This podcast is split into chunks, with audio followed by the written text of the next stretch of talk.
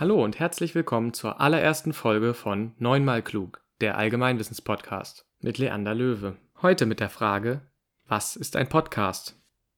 Viele von euch haben sich wahrscheinlich schon oft die Frage gestellt, was ist eigentlich ein Podcast? Was bedeutet dieser etwas kryptische Begriff und woher kommt er eigentlich? Auf all diese Fragen gibt es jetzt eine Antwort, also schnappt euch euren Drink und macht es euch gemütlich, wo auch immer ihr gerade seid. Denn jetzt heißt es Definiert Neues aus der Erklärbar. Um das Wort Podcast zu definieren, schauen wir zunächst einmal in den Rechtschreibduden. Dort tauchte es im Jahr 2006 das erste Mal auf. Laut Duden handelt es sich bei einem Podcast um eine Reportage, einen Radiobeitrag oder ähnliches, der als Audiodatei im MP3-Format im Internet zum Herunterladen oder Streamen angeboten wird. Dabei ist es wichtig, dass es sich um eine Serie von Audio- oder Videodateien handelt, die man über das Internet abonnieren kann, wie der Kommunikationsexperte Stefan Schreier in seinem Buch herausstellt. Das funktioniert mit Hilfe eines sogenannten RSS-Feeds. Ein RSS-Feed ist eine Art Einstellung bzw. ein Algorithmus, durch den die Menschen, die den Podcast gerne hören wollen, regelmäßig auf dem elektronischen Wege über das Erscheinen neuer Podcast-Folgen informiert werden. Heute ist das Anhören von Podcasts über verschiedenste Plattformen möglich. Beispiele dafür wären iTunes, Spotify oder auch SoundCloud. Ob eine Datei, die vorher schon mal im Radio gesendet wurde und dann zusätzlich in Mediatheken hochgeladen wird, auch als Podcast gelten kann, ist umstritten. Streng definiert dürfen als Podcast nur für das Internet produzierte und dort veröffentlichte Audio- und Videodateien bezeichnet werden. Die Herkunft des Begriffs Podcast wird vom Duden und Gablers Lexikon unterschiedlich dargestellt. Laut Duden wird das Wort aus den Teilen iPod und dem englischen Broadcast, also Senden, gebildet. Das Gabler Online-Lexikon schreibt hingegen, dass es sich bei dem Pod um eine Abkürzung für Play on Demand handelt und Cast eine Abkürzung für Broadcast sei. Demzufolge würde der Begriff also eine Fusion aus den englischen Begriffen für Abspielen auf Abruf und dem Wort Senden bilden. Und das ist die Geschichte.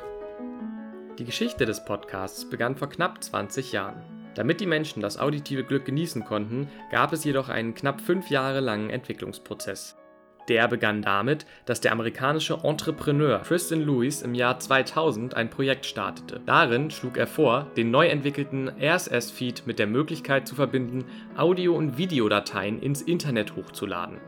Der texanische Radiomoderator Adam Curry schaffte das, indem er einen Code für Apples neuen iPod programmierte. Der Begriff wurde dann im Jahr 2004 eher zufällig vom englischen Journalisten Ben Hammersley erfunden. In einem Gespräch mit der BBC erzählt er, dass er in einem Artikel für die britische Zeitung The Guardian über einen Titel für die neue Erfindung Currys nachgedacht hatte. Dabei nannte er mehrere Begriffe wie Audioblogging, Guerrilla Media und eben Podcasting.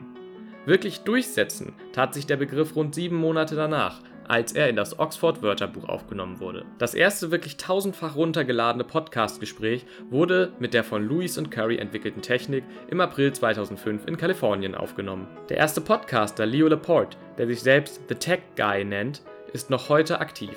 Die Technik verbreitete sich wie ein Lauffeuer, sodass im Jahr 2005 sowas wie eine große Welle an verschiedenen Formaten über das Internet und damit auch Deutschland hereinbrach. Die ersten PodcasterInnen in Deutschland waren damals Annik Rubens, die sich in ihrem Podcast Schlaflos in München als Larissa Vasilian ausgab und, man mag es kaum glauben, auch unsere Bundeskanzlerin Dr. Angela Merkel.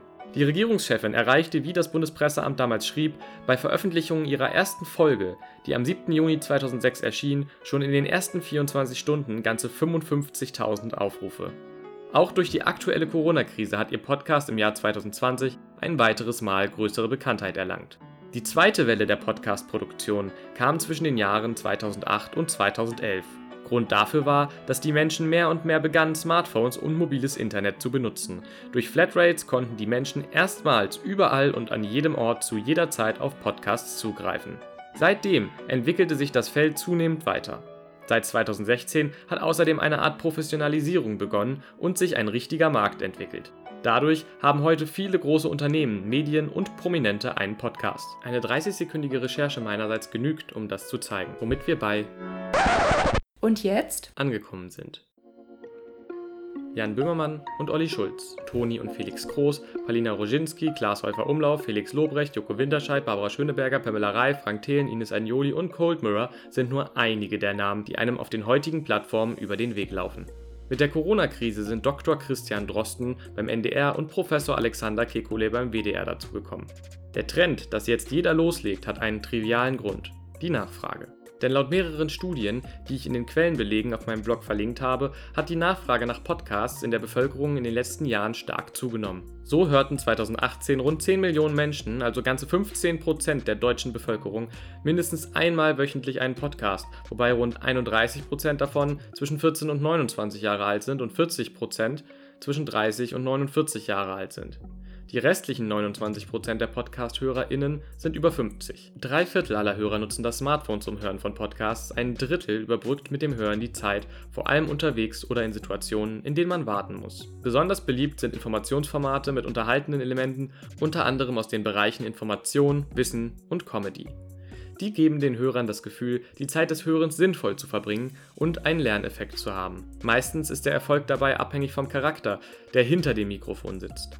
Die Prominenz eines Podcasters ist daher oft ausschlaggebend für den Erfolg eines Formates und die daraus resultierenden Hörer- und Downloadzahlen. Die Inhalte kommen deshalb erst an zweiter Stelle. Beim Podcasten gibt es im Gegensatz zu den konventionellen Medien vollkommene Freiheit bei der Gestaltung und Form. Trotzdem haben sich mit der Zeit mehrere klassische Formate herausgebildet, die besonders oft vertreten sind, manchmal aber auch mehrere Kategorien in einer vereinen. Zuerst wäre da der öffentlich-rechtliche Podcast, bei dem Radiomaterial weiterverwendet wird.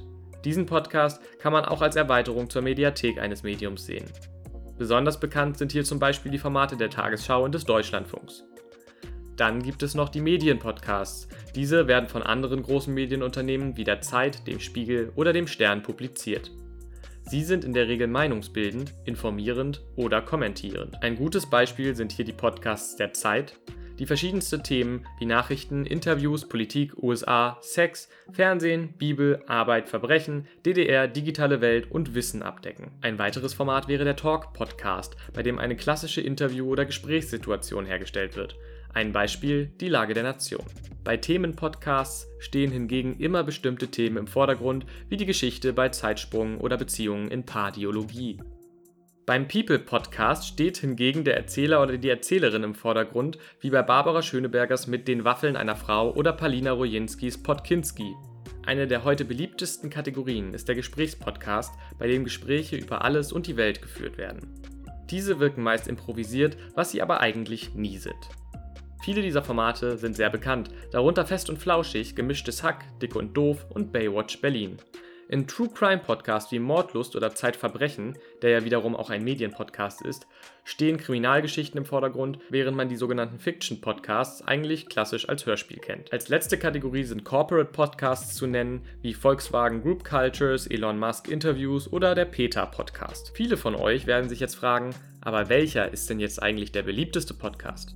Darauf kann ich euch leider keine Antwort geben, weil es diesbezüglich keine Messstandards gibt, wie der Deutschlandfunk 2019 berichtete. Die einzige verlässliche Aussage, die ich aus den verschiedenen Quellen ziehen kann, ist, dass Top-Podcasts in diesen Zeiten Downloadzahlen im mittleren sechsstelligen Bereich, also 400, 500 oder 600.000 erreichen können. Das heißt im Umkehrschluss aber auch, es wird viel Quotenkosmetik betrieben und Zahlen werden gern manipuliert. Es gibt keine unabhängige Stelle, die die Zahlen erfasst. Jede Plattform hat ihr eigenes Ranking. Bei mir sind beispielsweise jetzt gerade, Stand Anfang Juni 2020, bei Spotify Fest und Flauschig, Gemischtes Hack und Dick und Doof und bei Apple Podcasts das Coronavirus-Update mit Christian Drosten, der Synapsen-Wissenschaftspodcast vom NDR und Schauer mal auf Platz 1 bis 3. Wenn ihr diesen Podcast hört, ist das bestimmt schon ein paar Stunden, Tage oder Wochen her. Wenn ihr nun also selbst bei Spotify oder iTunes oder anderen Plattformen unterwegs seid, könnt ihr euch auch immer die aktuellen Charts anzeigen lassen und wisst dadurch, wie der neueste Podcast-Trend aussieht. Also schaut doch mal nach. In a nutshell, kurz zusammengefasst. Podcasts sind informative und unterhaltsame Audio- und Videobeiträge, die über das Internet verbreitet, bezogen und vor allem abonniert werden können. Sie haben keine bestimmte Form, sondern können frei gestaltet werden. Mit Podcasts können viele verschiedene Menschen aus unterschiedlichsten Altersgruppen erreicht werden. Dabei ist auch die Persönlichkeit des oder der jeweiligen Podcasterin wichtig. Die Innovationen auf dem Markt der Smartphones, AI oder der Smart Home Systeme sorgen jedenfalls dafür, dass die Bedeutung in den letzten Jahren immer weiter gestiegen ist. Und die größer werdende Nachfrage sorgt immer wieder für neue neue Formate. Genau wie dieses hier.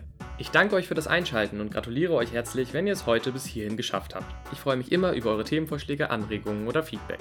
Die könnt ihr mir gerne per E-Mail oder das Kontaktformular auf meinem Blog leanderlöwe.com zukommen lassen. Haut rein und bis bald.